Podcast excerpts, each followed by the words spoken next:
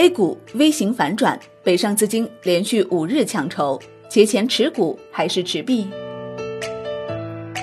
周二，A 股宽幅震荡，最终收盘涨跌互现，市场成交量放大，两市合计成交六千七百三十九亿元，行业板块多数收跌，白酒、半导体板块强势领涨，北向资金连续五日净流入。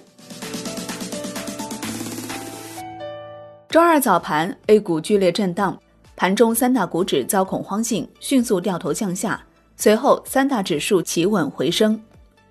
盘面上看，以芯片为主的半导体板块表现最为强势，涨幅超过百分之三。板块内个股清方科技封涨停板，另外白酒、创投板块也均处于涨幅榜前列。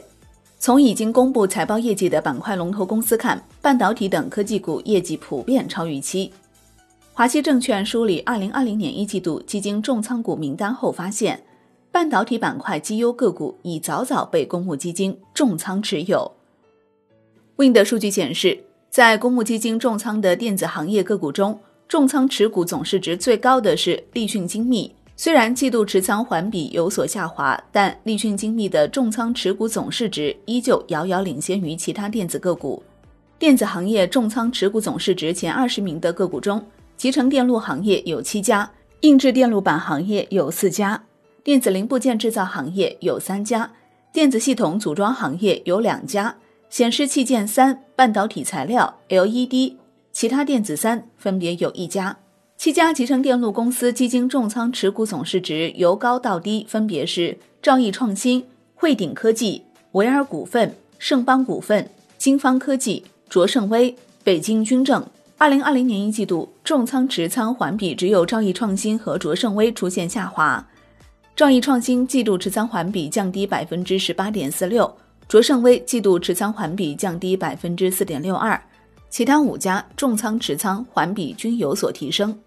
华西证券表示，从过去十二个季度公募基金重仓持股中电子行业的行业配置比例来看，由于二零一七年四季度到二零一八年四季度。电子行业二级市场表现持续低迷，电子行业的行业配置比例来看，在二零一七年三季度达到阶段性配置高点后，经历了连续七个季度的下降，在二零一九年二季度达到最低点。二零一九年下半年三四季度电子行业配置比例快速提升，到二零一九年四季度便接近前期最高点。由于疫情等的影响，电子行业配置比例没能保持继续增长，二零二零年一季度环比有所下滑。从申万电子二级分类来看，二零二零年一季度行业配置比例排名分别是电子制造、半导体、元件二、光学光电子、其他电子二，行业配置比例分别为百分之四点四七、百分之三点一九、百分之一点二九、百分之一点二和百分之零点八七。华西证券表示，从过往十二个季度的情况来看，电子制造行业的配置比例一直是电子行业中最高的。这也符合过去几年中国电子产业在全球产业链中的分工情况，但伴随着国内半导体产业国产替代的兴起，半导体行业的重仓配置比例也从二零一八年四季度的百分之零点三七持续提升至今年一季度的百分之三点一九，重仓配置比例接近电子制造行业，并且有望维持继续提升的趋势。四月二十七号，中央全面深化改革委员会第十三次会议审议通过了。创业板改革并试点注册制总体实施方案，注册制推广第一站正式落地。创业板，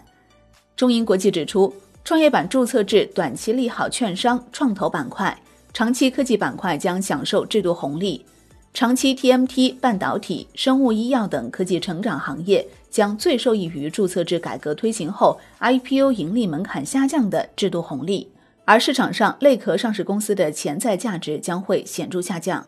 招商基金认为，创业板注册制改革是资本市场改革一系列政策措施的一部分，中长期看意义重大。创业板上市条件上较科创板更强调盈利，投资者大幅扩容，预计短期有望享受更高的流动性溢价。中长期看，头部优质公司的价值更加凸显。同泰基金认为，当前时点下，创业板改革并试点注册制的出台将提振市场信心。与去年的科创板改革年初的再融资新规一样，短期看对市场，特别是科技成长股带来利好。随着创业板注册制、科创板再融资新规等一系列政策的出台，叠加五 G 换代、芯片国产化、新能源等新一轮产业周期，科技成长板块将占据市场的焦点。四月二十八号，北上资金净流入十点三七亿元，连续五日净流入。四月份累计净流入金额为五百三十二点五八亿元，其中沪股通累计净流入二百三十六点九六亿，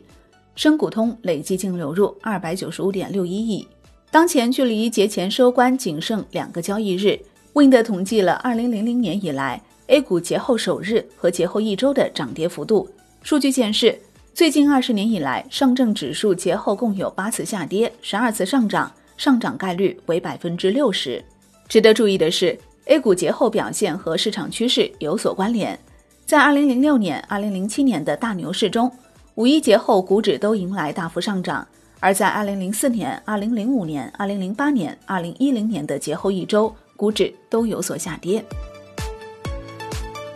好的，感谢收听，更多内容请下载万德股票客户端。我是林欢，财经头条，我们再会。